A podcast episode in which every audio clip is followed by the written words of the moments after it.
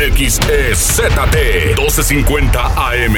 La Magnífica, La Magnífica. Calle San Martín Texmeluca 68, Colonia La Paz, Puebla, México. Código postal 72160. Teléfono en cabina 242 1312. Una estación de Tribuna Comunicación. Fuerza en medios. Bienvenidos al espacio informativo que te brinda toda la información necesaria para continuar el día. Mariloli Pellón, Osair Viveros y el mejor equipo de reporteros y especialistas son tu enlace con lo más relevante de Puebla, México y el mundo. Tribuna PM, tu enlace.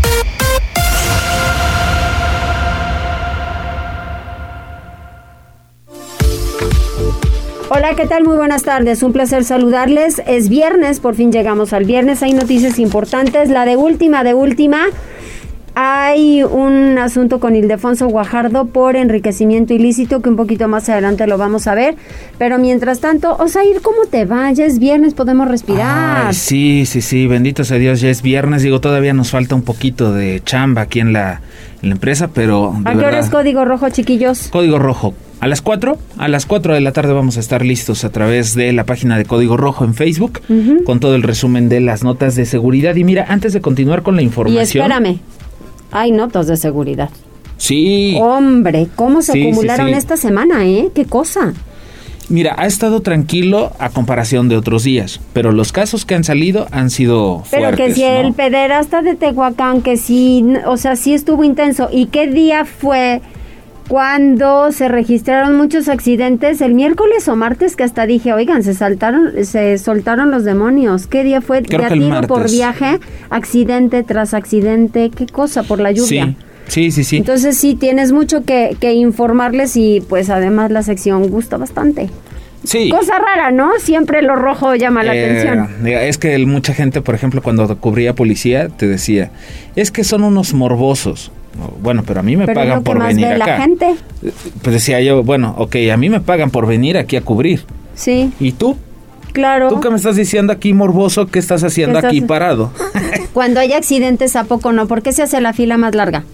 Porque se Por los mirones. Claro. Por los mirones que nada tienen que hacer, detienen el tránsito vehicular, pero ahí están viendo el accidente a todo Mira, lo que da. todos, todos, en algún momento somos morbosos. Sí, Para lo que sea, ¿eh? No nada más es para la curiosos, nota roja. digamos. Sí, claro. Oye, pero ¿Qué antes de irnos a la información, tenemos regalos para el auditorio.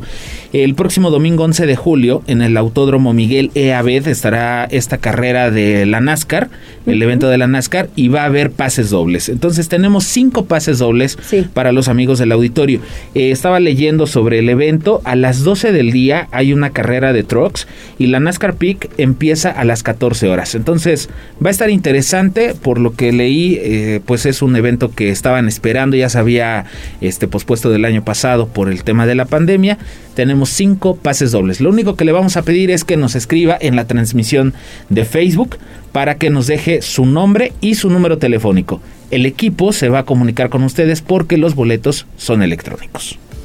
Ok, muy bien. Cinco pases dobles. Tenemos líneas telefónicas. Que se pongan en contacto con nosotros. El número en cabina 242 1312, pero también está la línea de WhatsApp 22 23 90 38 10. Ahí nos puede pues hacer todo tipo de reportes, ya sabe, lo acompaña de alguna fotografía, algún video, también eh, pues eh, alguna nota de voz, ya sabe todos estos reportes de que si los baches, que si el alumbrado público, lo que sea, usted nos pasa su reporte en el 22 23 90 38 10. Alejandra Bautista y todo el equipo de Tribuna Vigila, bueno, pues estará muy pendiente de canalizarlo con las autoridades correspondientes. En redes sociales que nos escriban en las cuentas de arroba noticias tribuna, arroba mariloli pellón y arroba viveros guion bajo tribuna en Twitter y en Facebook ya estamos transmitiendo en las páginas de Tribuna Vigila, Código Rojo, Tribuna Noticias y La Magnífica.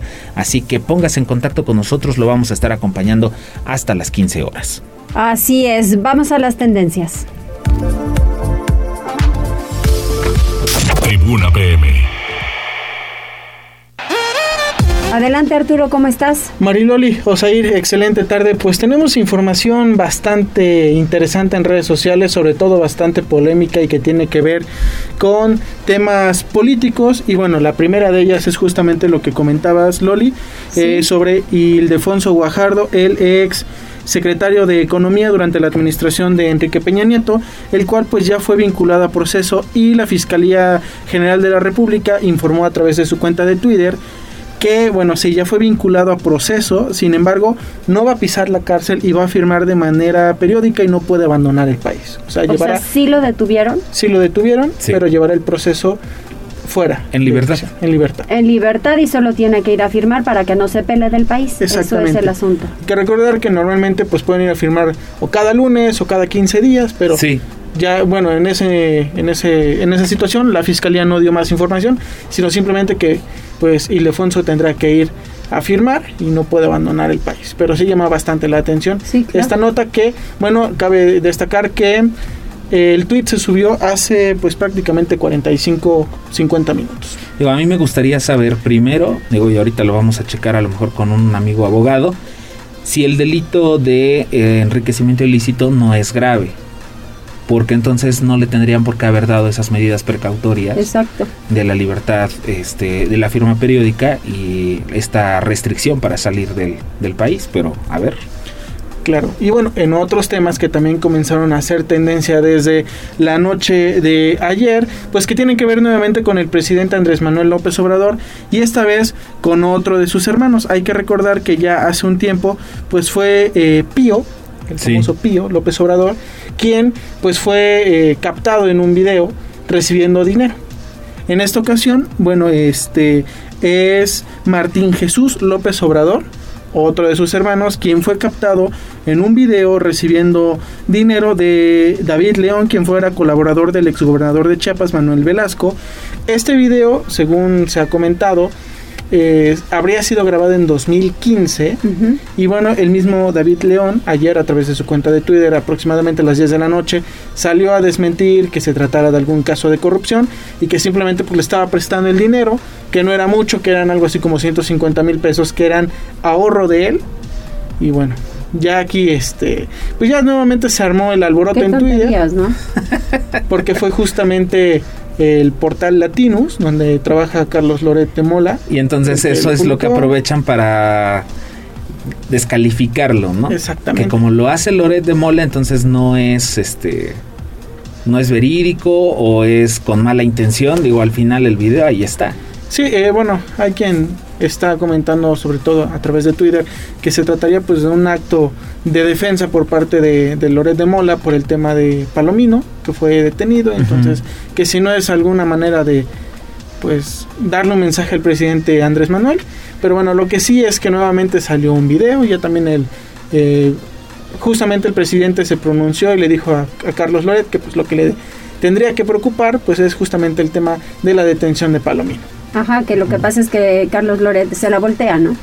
Y diciéndole que este, lo que pasa es que Carlos Loret está, está nervioso porque detuvieron a, y ni siquiera sabía quién habían detenido, le tuvieron que soplar, por cierto. Él lo estuve escuchando en la mañana, entonces pues ahí está la cosa. Sí, justamente, y bueno, también continuando con este tema de la presidencia de la República. Mira, ¿cuál sería el asunto? Si vas a perseguir a todos los anteriores, está muy bien, Nada más que te voy a decir algo. Entonces no des discursos que son contrarios, no des discursos que son otra otra cuestión porque no no o sea, el tema de la corrupción, el tema lo que ellos están persiguiendo no tendría razón de ser que alguno de estos casos que pasen en su pellejo o con su familia no tendrían razón de ser y con la misma Morena si tu discurso fuese diferente y vas a decir que tú ya vas a cambiar el asunto cuando están saliendo casos que son iguales. Oigan, pero los otros robaron. Sí, no estamos diciendo que no y que castiguen a quien tengan que castigar.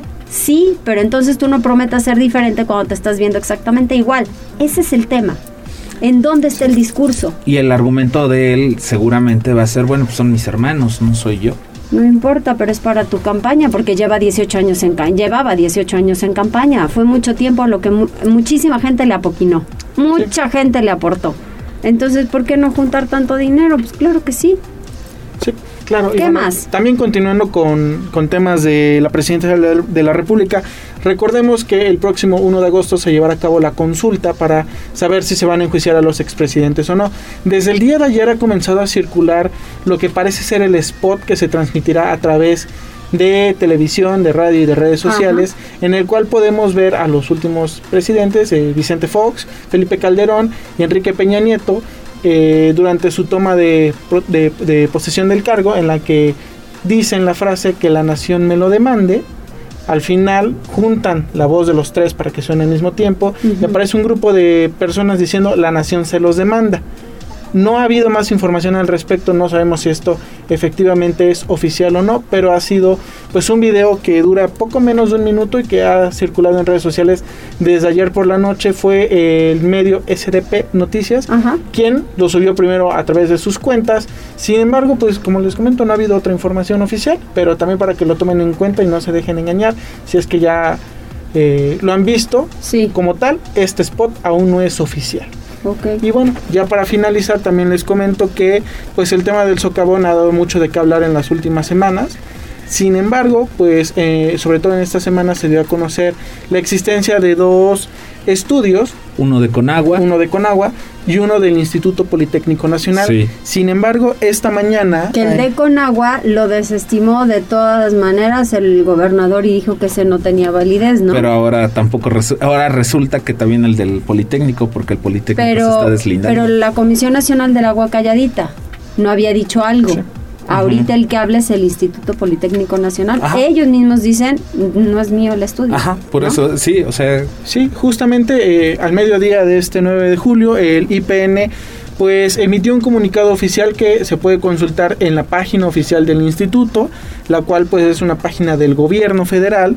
Y bueno dice que eh, no tiene ningún que este estudio no tiene ningún vínculo oficial con la casa de estudios, con el Instituto Politécnico Nacional y bueno, dice lo anterior con relación a diversas notas publicadas los días 8 y 9 de julio en diferentes medios de comunicación sobre la supuesta existencia de un estudio adjudicado al IPN, el cual no fue elaborado oficialmente por la institución y tampoco hay una colaboración formal con las autoridades encargadas del tema. Ok, ahí nada más tendría yo una observación porque me parece que en las notas que yo leí, por ejemplo, de las que mandó este en su momento Liliana y también Pilar, se hablaba de especialistas del Instituto Politécnico Nacional. Entonces, digo, en ningún momento eh, me parece que se hizo alusión a la, al instituto, ¿no? Digo, al final si son especialistas que trabajan ahí y hacen por fuera algunos trabajos, o habrá que ver si tienen permiso, autorización o si es correcto que se identifiquen como, este, con el respaldo, digamos, del instituto, ¿no? Sin, sin que lo hayan hecho parte. Claro, digo, ya las mismas autoridades tendrán que salir a aclarar este tema, pero por lo pronto esperemos y eh, seguramente eh, será que en, los, en las próximas horas esto comience a ser también una tendencia bastante importante, porque bueno, pues el tema del socavón sigue, sigue, sigue dando mucho de qué hablar. Sí, a partir del lunes acercarlo. Exactamente, 25 hectáreas. Que eso lo hará infraestructura, ¿no? Correctísimo. Muy bien. Bueno, hasta aquí las tendencias, Loli Oseir, que tengan un excelente fin de semana y excelente tarde. Muchas gracias, Arturo. Tribuna PM.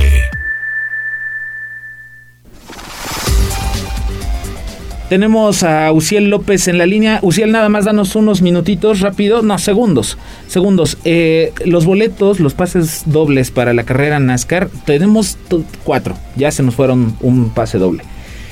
Pero por favor, es el nombre y el número telefónico. No se vale que nada más nos pongan yo quiero boletos. Pónganme su nombre y su número telefónico, por favor. Se necesita el equipo poner en contacto con ustedes vía telefónica para eh, requerir algunos datos. Los, los boletos, perdón, son electrónicos, así que déjenos nombre y teléfono, quedan todavía cuatro pases dobles. Ahora sí, Uciel, tenemos el reporte vial contigo desde la Dirección de Emergencias y Respuesta Inmediata. Hola, muy buena tarde. Los saludo con mucho gusto y a todo el amable auditorio de Tribuna PM. Desde las instalaciones de la Secretaría de Seguridad Ciudadana compartimos el reporte vial. En este viernes encontrarán tránsito fluido en Boulevard Chanaca desde la 32 Norte hasta el Boulevard 5 de Mayo y sobre la 16 de septiembre entre el Boulevard Municipio Libre y la Avenida Las Margaritas. Además, hay buen avance sobre Boulevard Norte y Boulevard Atlisco desde la Avenida 15 de Mayo hasta Circuito Juan Pablo II. Por otra parte, tomen sus precauciones que se presenta carga vial en la 31 poniente entre la 29 sur y la 17 sur y sobre la 11 sur desde la 11 poniente hasta la 27 poniente. Asimismo, incremento el tráfico vehicular sobre Boulevard Circunvalación entre Boulevard 14 Sur y 24 Sur. Hasta aquí el reporte vial y no olviden mantenerse informados a través de nuestras cuentas oficiales en Facebook, Twitter e Instagram. A todos nuestros amigos de Tribuna PM que tengan un excelente fin de semana. Muchísimas gracias, que te vaya bien. Muchísimas gracias, igualmente.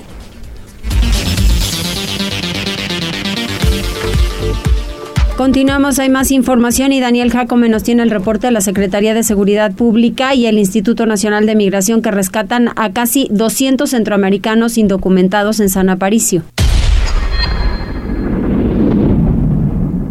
En acciones para prevenir el tráfico de personas, agentes de Policía Estatal en coordinación con el Instituto Nacional de Migración rescataron a 186 personas de origen centroamericano en un inmueble de la Junta Auxiliar San Sebastián de Aparicio. Seis personas que presuntamente obtuvieron beneficios económicos y que tenían diversas actividades para la vigilancia, alimentación y traslado de los migrantes fueron detenidas y puestas a disposición de las autoridades ministeriales. Los detenidos fueron identificados como Luis Antonio, alias El Flaco, Inocencio, ambos originarios de Guanajuato, Fernando, procedente de San Luis Potosí, además de José Alejandro de Chiapas, Josafat alias el Yoshi y Víctor Hugo el Pechugas, los dos últimos con domicilio en la ciudad de Puebla. Además, los agentes aseguraron siete vehículos, cinco camionetas, dos tipos Nissan, que presuntamente serían utilizados en la actividad ilegal. Aplicando los protocolos de respeto a los derechos humanos, las 186 personas fueron trasladadas a las instalaciones del Instituto Nacional de Migración. Bueno, pues ahí lo tiene. Este operativo se llevó a cabo el día de ayer por la noche. Son las 14 horas con 18 minutos. Y sobre el tema se, se refirió el gobernador del estado esta mañana en la rueda de prensa, Liliana, y dijo que estos sujetos, los seis polleros que fueron detenidos, tienen antecedentes penales. Efectivamente, Osair, te saludo con gusto, igual que al auditorio. Al confirmar el rescate de 186 migrantes sudamericanos en San Sebastián de Aparicio, el gobernador Miguel Barbosa Huerta destacó la detención de los seis polleros involucrados en el traslado de este grupo de extranjeros a los Estados Unidos y reveló que todos cuentan con antecedentes penales. El historial delictivo de los polleros incluye faltas a la ley relacionadas con la venta de drogas y homicidios, por lo que el gobernador los calificó como verdaderos delincuentes y lamentó que en su necesidad por buscar mejores oportunidades de vida, los migrantes caigan en sus manos. Escuchemos. Se aprovechan de ellos delincuentes. Para esta identificación de, de dónde estaban más de 180 migrantes, lo destacado es que detuvimos a seis polleros, delincuentes, todos con antecedentes penales relacionados con venta de drogas, homicidios, verdaderos delincuentes. Eso es también lo que hay que destacar. Barbosa Huerta dijo que este tipo de casos le provocan pena, ya que se trata de personas que sufren y deben realizar un largo viaje rumbo al vecino país en condiciones muy difíciles. De junio a la fecha, la autoridad ha rescatado a 483 migrantes en Puebla, 461 de ellos provenientes de Centroamérica. Es el reporte. Muchas gracias, Liliana. Oye, este Mariloli, digo, a propósito de todo esto, estás hablando de personas que tienen antecedentes penales. Sí. Que van a volver al reclusorio en este momento por, bueno, pues este el tráfico de personas. Y hoy precisamente Pili nos presenta que analizan juristas de la Universidad Ibero el sistema penitenciario de Puebla y me parece que no solo es un problema de Puebla, sino de México. Sí, claro, el sistema penitenciario en el país es malísimo. No están rehabilitando a los reos.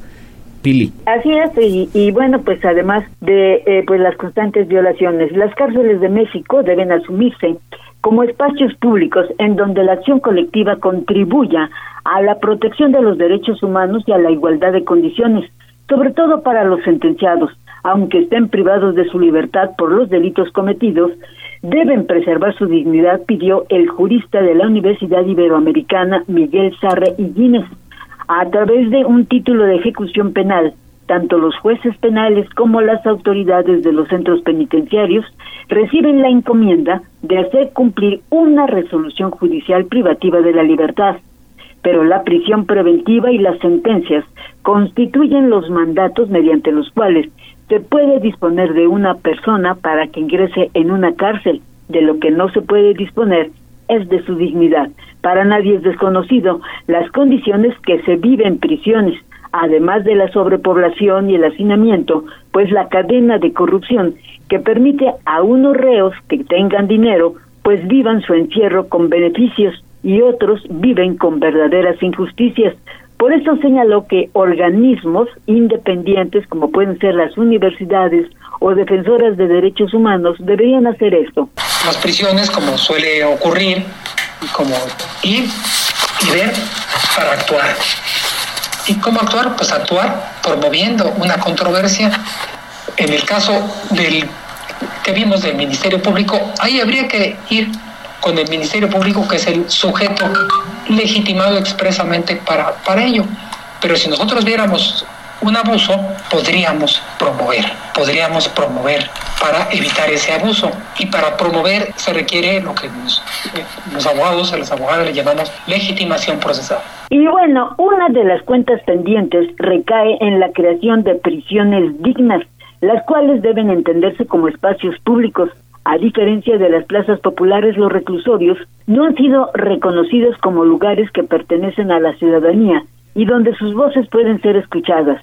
Es así que, en el escenario penal, las personas que defienden ombudsman pues cumplen con labores de observación, pero la verdad es que tienen poco peso y realmente tampoco eh, pues logran grandes resultados.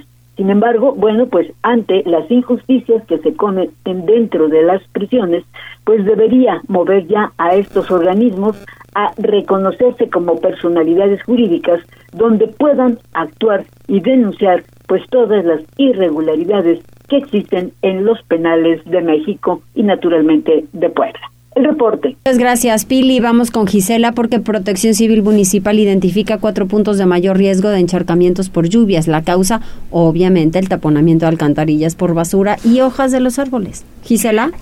Así es, Mariloli, te saludo con mucho gusto, igual que nuestros amigos del auditorio, y te comento que ante las constantes lluvias que se presentaron del 5 al 8 de julio en la ciudad, Víctor Cerdán Ramírez, director de Gestión de Riesgos e Información de la Secretaría de Protección Civil del municipio de Puebla, dio a conocer que identificaron cuatro puntos con mayor acumulación de agua.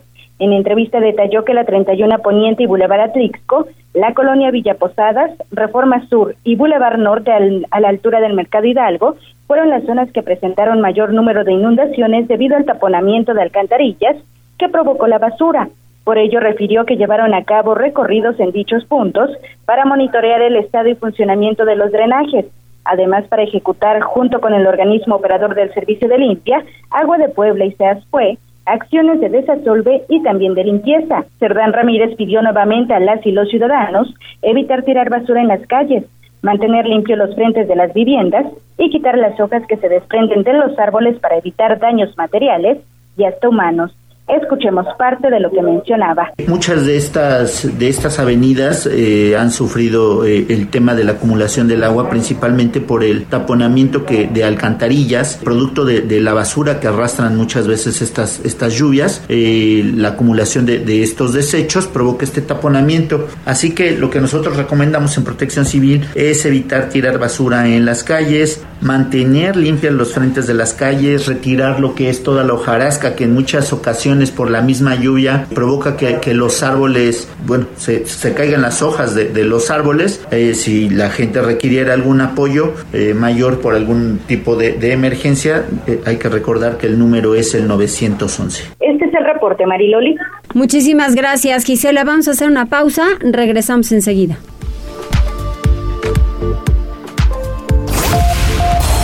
Enlázate con nosotros. Arroba Noticias Tribuna en Twitter y Tribuna Noticias en Facebook. Ya volvemos con Tribuna PM. Noticias, tendencias y más. Estamos de regreso. Tribuna PM, tu enlace. Y nos vamos con Fernando Thompson. Hola Fer. ¿Qué tal? ¿Cómo están todos? Muy buenas tardes. Bien Fer, ¿tú qué tal? Muy bien, aquí aguantando todavía. Todo saldrá bien. Que así sea, que así sea, Mariloli. Oye, pero los, que están también incontenibles son eh, los ataques, los hackers.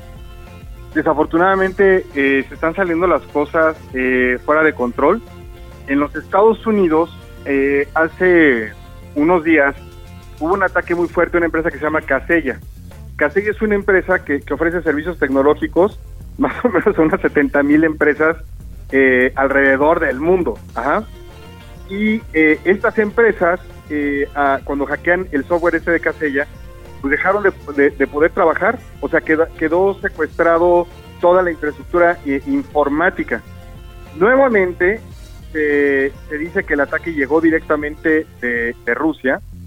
Eh, no se no se dijo específicamente que venga que provenga de, de las fuerzas este cibernéticas de Rusia, pero sí de grupos criminales de, de Rusia. Los norteamericanos están muy enojados porque hace precisamente tres semanas y media Joe Biden, el presidente de Estados Unidos, se juntó con Vladimir Putin, el presidente de Rusia, y, uno de los puntos orales, si no el principal, fue que le dijo Biden a Putin, por favor, ya paren los ataques de, de- de seguridad, no todos los ciberataques, a Estados Unidos. No puede continuar eso. Y todas estas industrias no las pueden atacar. Inclusive mencionó 18 industrias específicas.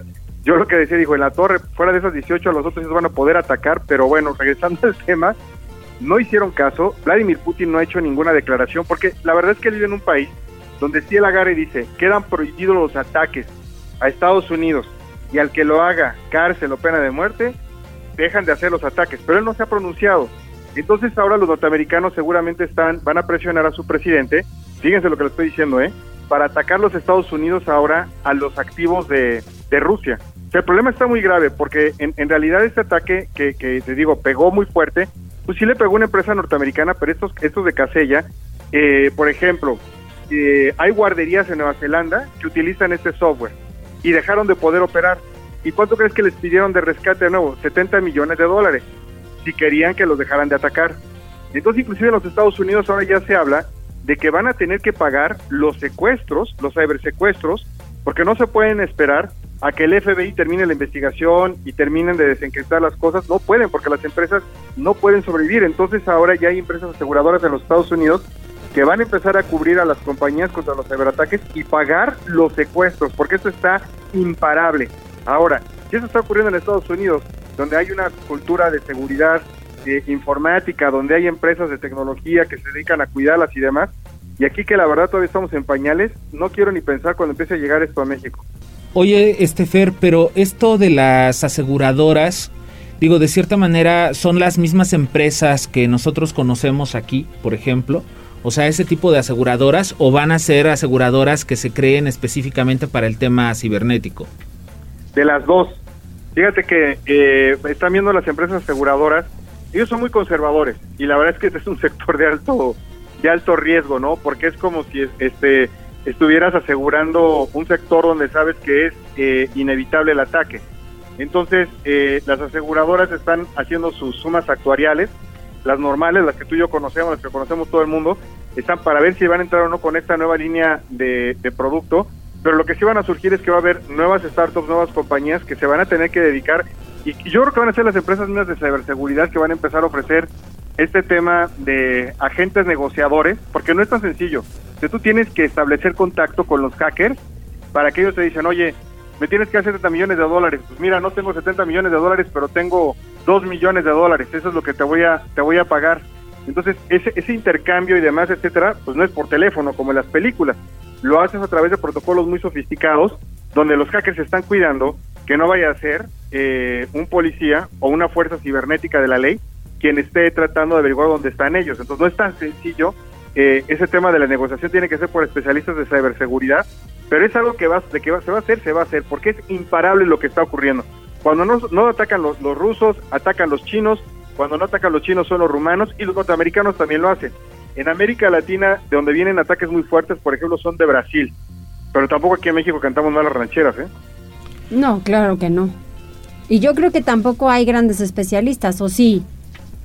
Mira, la verdad es que habemos muy pocos, falta muchísima gente. De hecho, ya tendremos que tener carreras que sean especializadas nada más en ciberseguridad, no en Exacto. ingeniería de sistemas ni en tecnología, sino nada más en ciberseguridad.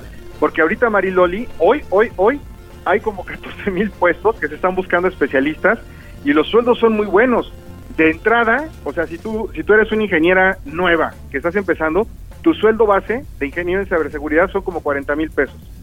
Tu sueldo base. Fíjate. Pero no hay como tal una carrera que puedas estudiar para dedicarte precisamente a eso. No, están empezando. Entonces lo que hacen muchos de los de los estudiantes o de los jovencitos es que toman cursos de especialización que sí existen, por ejemplo, con estándares que ya- internacionales o cursos que ofrecen compañías, diplomados y demás, etcétera. No tardan, porque tienen que reaccionar, tenemos que reaccionar rápido a las universidades, bueno, cuando nos dejan operar y tenemos que poner este tipo de carreras y preparar de verdad a gente que tenga los conocimientos porque es muy complejo, Sair. O sea, dedicarte al tema de ciberseguridad es de las cosas más complejas. Es como, como si fueras eh, un médico que se dedicara a hacer operaciones exclusivamente en el cerebro, ¿no? Trepanaciones, ese tipo de cosas. Así de complicado es. Ahora, es un mercado que, que, en el cual ahorita se enfoca a las empresas grandes, pero lo que más me duele a mí es lo que le va a pasar a pequeña y a la mediana empresa en México, que son el 70% del motor y que no tienen la seguridad que se requiere y les van a secuestrar los servidores. Ya les han secuestrado sus servidores y van a continuar haciéndolo porque no tienen la seguridad ni la protección. Entonces tenemos que hacer algo porque de verdad esto se viene tremendo. La verdad yo sabía que iba a estar fuerte el problema, pero no de esta magnitud. Y lo peor de todo es que siguen creciendo los problemas.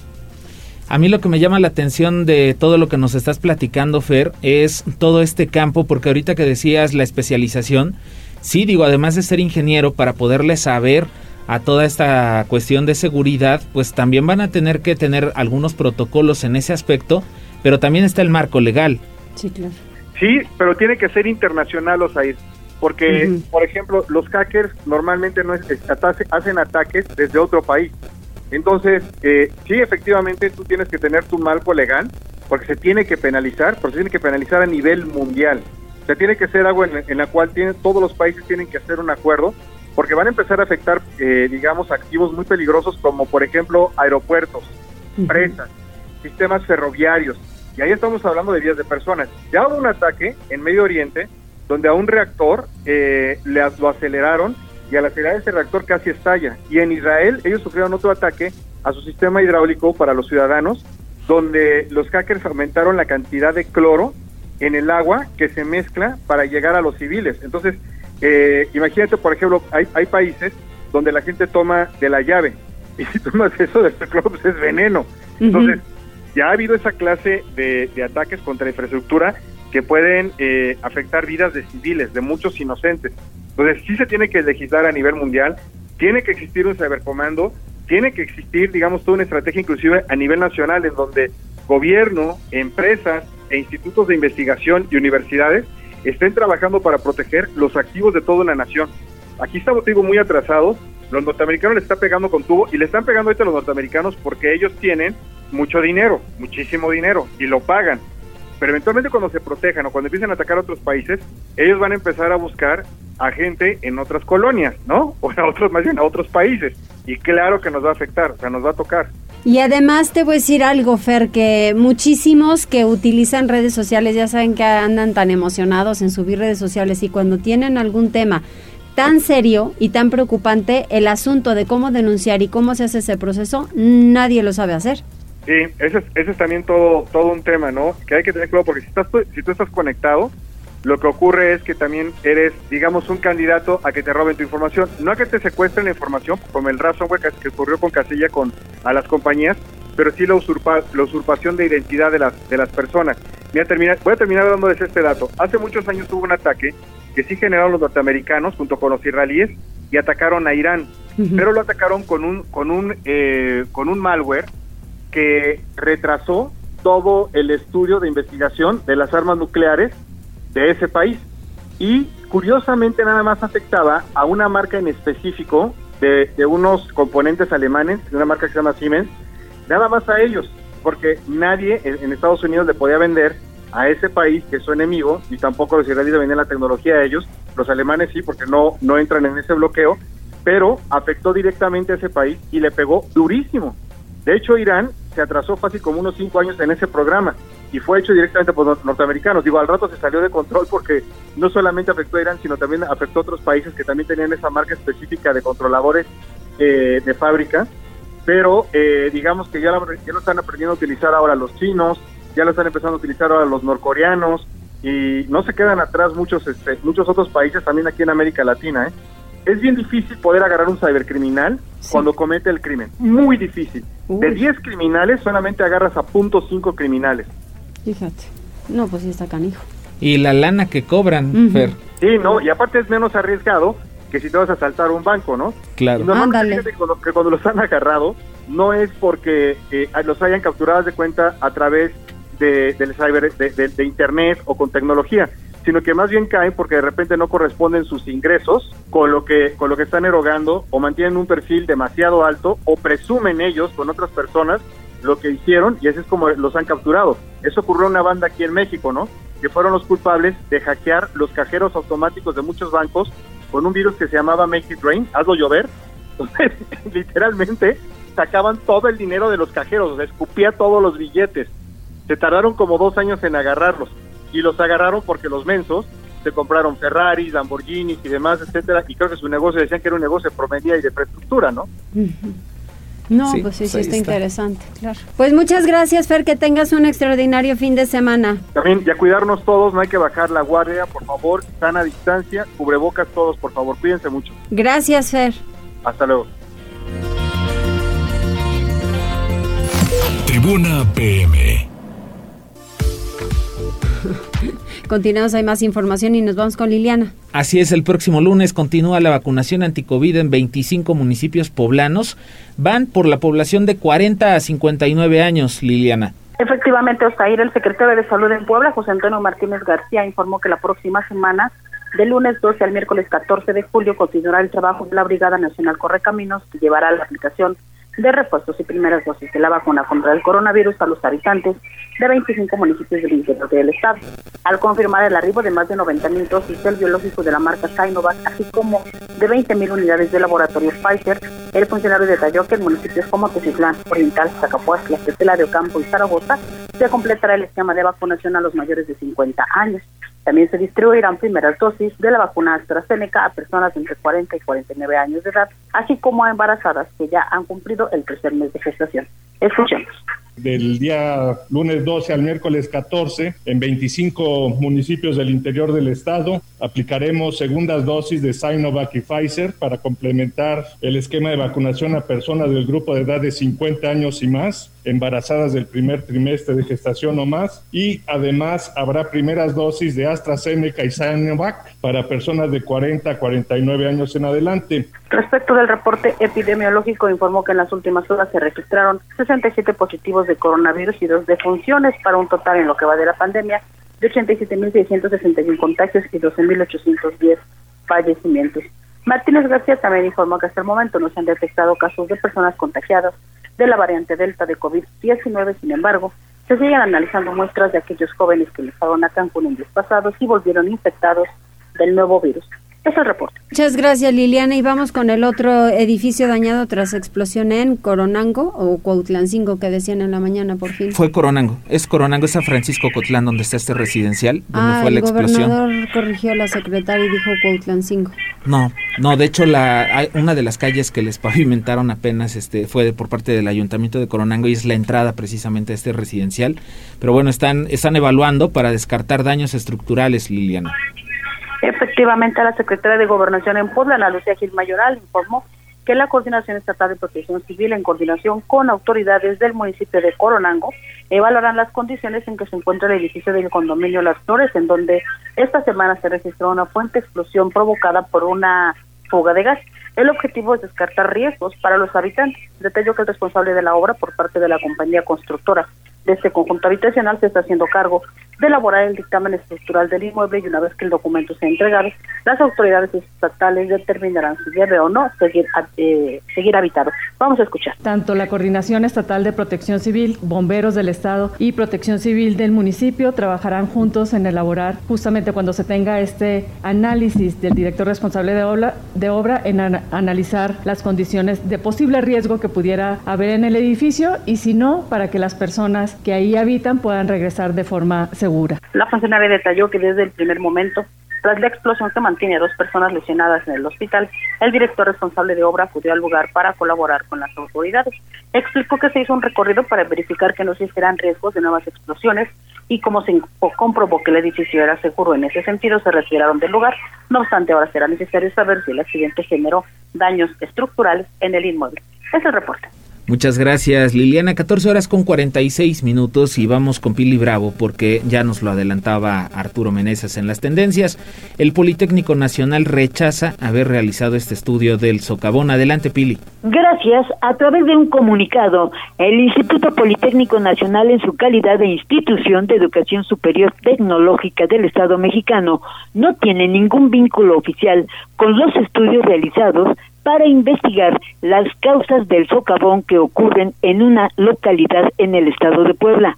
En el documento emitido a medios nacionales y locales, muestra extrañamiento con relación a diversas notas publicadas los 18 y 9 de julio en diferentes medios de comunicación sobre la supuesta existencia de un estudio adjudicado al Politécnico. La institución precisa que dicho estudio no fue elaborado oficialmente por la institución y tampoco hay una colaboración formal con las autoridades encargadas del tema aunque la explicación técnica sobre el socavón de Zacatepec que se presentó ayer por parte de la Secretaría de Medio Ambiente en realidad fue más convincente que el que presentó el domingo eh, la Comisión Nacional del Agua y con estudios técnicos pues más creíbles. Ante los dos estudios que se han presentado hasta ahora, el director del CUPREDER, Aurelio Fernández Fuentes de la Universidad Autónoma de Puebla, precisó que se tiene que hacer ahora pues un estudio geológico con expertos, por lo que además de contar con los criterios técnicos que ya emitió por un lado la Comisión del Agua y por otro lado con los expertos consultados por el gobierno de Puebla, a la fecha pues eh, se han dictaminado, pero estaría bien consultar a verdaderos expertos que son los del Instituto Mexicano de Tecnología del Agua, que es un organismo público que pudiera a lo mejor tener mejores conclusiones sobre este fenómeno y sobre todo presentar estudios gráficos de lo que ocurre para saber hasta cuánto va a crecer este socavón o bien eh, pues sus dimensiones de riesgo. Hasta aquí el reporte sobre este tema. Muchas gracias, Pili. 14 horas con 48 minutos. Le recordamos que todavía tenemos dos pases, eh, dos pases dobles para la carrera NASCAR del próximo 11 de julio, domingo, a las 12 del día. Vamos a hacer una pausa. Vamos a la pausa. Enlázate con nosotros. Arroba Noticias Tribuna en Twitter y Tribuna Noticias en Facebook. Ya volvemos con Tribuna PM. Noticias, tendencias y más. Estamos de regreso. Tribuna PM, tu enlace. 14 horas con 52 minutos. Fíjate que están reportando que en el municipio de Chietla, en la Mixteca Poblana, un comando armado asaltó a personal médico de una clínica del Instituto Mexicano del Seguro Social eh, se trató de cuatro sujetos armados que irrumpieron la madrugada de este viernes en este, en este hospital que se encuentra en la Junta Auxiliar de Atencingo. Y bueno, pues eh, le robaron al personal médico teléfonos celulares, dinero en efectivo y se dieron a la fuga. Eh, hubo una movilización por parte de policías, pero no se dio con los responsables. Y por otra parte, en este momento hay pues una movilización policíaca al sur de la capital poblana y es que en la colonia Fuentes de San Bartolo, bueno, pues elementos de la policía habrían detenido a una mujer de aproximadamente 35 años de edad que, eh, bueno, pues fue acusada de atacar a su pareja sentimental con un arma punzocortante, lo lesionó, el lesionado, bueno, pues ya está eh, de camino a un hospital porque eh, me parece que ya lo atendieron paramédicos de Suma, al parecer no va, no va, este, no va grave, lo atacaron con un picayelo. Y bueno, pues estaban discutiendo y la mujer tomó esta arma, se la enterró y ya está detenida, la van a poner a disposición del Ministerio Público para iniciar con el procedimiento legal. Esa es la información que está surgiendo en este momento. Así es. Mientras tanto vamos con Gisela. Fíjate que los parklets, esas estructuras que colocó el ayuntamiento, se colocaron a petición de establecimientos, pero no se puede obligar a las personas a consumir sus productos, Gisela. Así es, Osair, te saludo de nueva cuenta, igual que nuestros amigos del auditorio, y te comento que al destacar que sí realizaron convenios con restaurantes para la colocación de parklets, Eduardo Cobian Carrizales, secretario de Movilidad del municipio de Puebla, precisó que el fin es abonar en conjunto al cuidado, vigilancia y mantenimiento de las estructuras En entrevista dejó en claro que la colocación de dicha infraestructura se lleva a cabo bajo petición de los mismos establecimientos. Sin embargo, no pueden obligar a las y los ciudadanos a consumir sus productos debido a que se trata de un espacio público. Incluso dio a conocer que colocarán una placa en los 16 partlets que se ubican en la capital poblana, mismos que referirán este espacio es público y se puede hacer uso de manera libre. Indicó que al momento no cuentan con alguna denuncia en contra de los comercios que resguardan las estructuras, una vez que se estableció que no es obligatorio el consumo en dicho espacio y que hasta los mismos visitantes pueden llevar sus alimentos. Escuchemos. Tenemos convenio con algunos restaurantes para que nos ayuden al cuidado cuidado, la vigilancia, el mantenimiento y nos ha estado funcionando muy bien. Entonces, ¿cómo, ¿qué vamos a hacer? Vamos a reforzar este tema, vamos a colocar unas placas en cada uno de los parles donde diga que este parle es público, puedes sentarte y es un tema que creo que no debe de ir más allá de, eso, ni hay que buscarle eh, a las hormigas, otro al gato. Entonces, eh, yo lo dejaría en ese, en ese tema y cómo lo estamos haciendo a petición de los restaurantes y locales. Por último, Cobian Carrizales señaló que ninguno de los espacios de descanso colocados en el municipio ha sido vandalizado, por lo que continuarán impulsando este proyecto que busca beneficiar a todos los sectores. Este es el reporte, Osair. Muchas gracias, Gisela. Y vamos con Alfredo Fernández porque la volcadura de una pipa de gas en el Parque Industrial Puebla 2000 generó intensa movilización de cuerpos de emergencia. Afortunadamente no pasó a mayores, Alfredo. Osair, muy buenas tardes. Buenas tardes a todo el auditorio.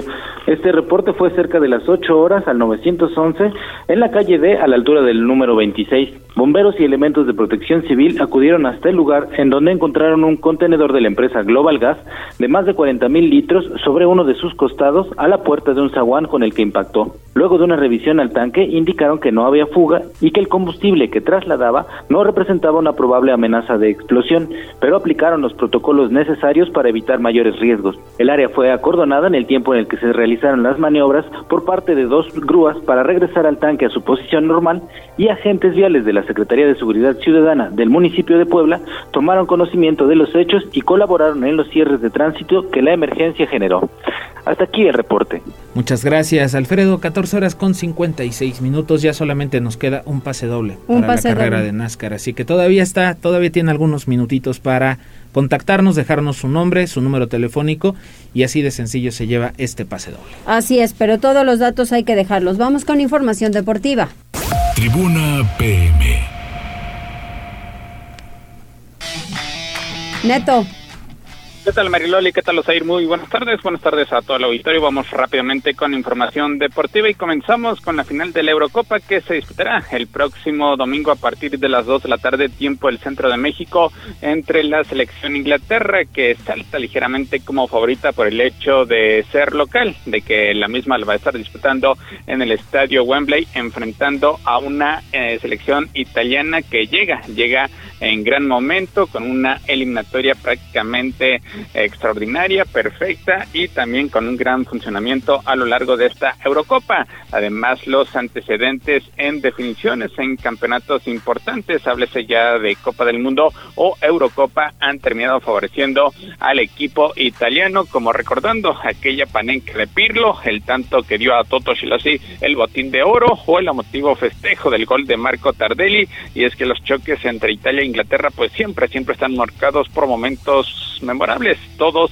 a favor de la selección azurra. Veremos qué es lo que sucede el próximo domingo a partir de las 2 de la tarde. Un día antes, las cinco veces que Brasil fue sede de la Copa América las terminó ganando y es que el anfitrión pues no está dispuesto a que esa racha exitosa se corte en este 2021 y menos aún si el que pretende cerrarle el camino es la Argentina de Lionel Messi, el archirrival que busca terminar en el Maracaná con una impiedosa sequía de 28 años sin campeonatos. Y es que ninguna selección pudo hasta ahora arrebatarle la Copa Brasil en casa, más de la mitad de los nueve títulos que conquistó en total, cinco menos que su adversario histórico. Pero Brasil, hay que recordar, sufrió una derrota histórica en el maranazo contra Uruguay en el Mundial de 1950 que dejó secuelas y no está dispuesto a que nuevamente y esta vez su gran adversario sea el que intruse la ciudadela de Río de Janeiro. También antes Colombia y Perú estarán buscando el tercer puesto y mejores sensaciones de cara a lo que será la reanudación de las eliminatorias hacia Qatar 2022. Mañana sábado también es la presentación por parte de la selección mexicana eh, dentro de la Copa Oro enfrentando a Trinidad y Tobago. El partido será a partir de las 9 de la noche tiempo del centro de México. Y finalmente, en el béisbol, el tercer juego de la serie entre Pericos de Puebla y Mariachis de Jalisco fue suspendido por la lluvia a la altura del cuarto episodio con la pizarra 4-0 a favor de los locales.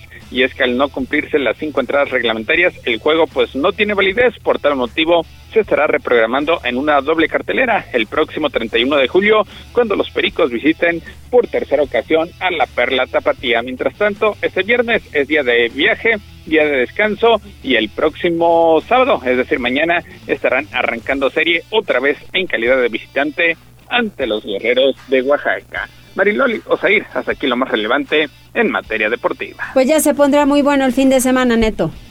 Así es, con dos partidos, dos clásicos a nivel mundial. Argentina ante Brasil mañana sábado a las 7 de la noche y el próximo domingo Italia contra Inglaterra. Muchas gracias. Saludos, buen fin de semana. Igualmente. Gracias, Neto. Nos despedimos, Mariloli. Nos despedimos. Vamos a las redes sociales, al resumen de noticias. Que tengan un extraordinario fin de semana. Gracias. Buena tarde. Bye.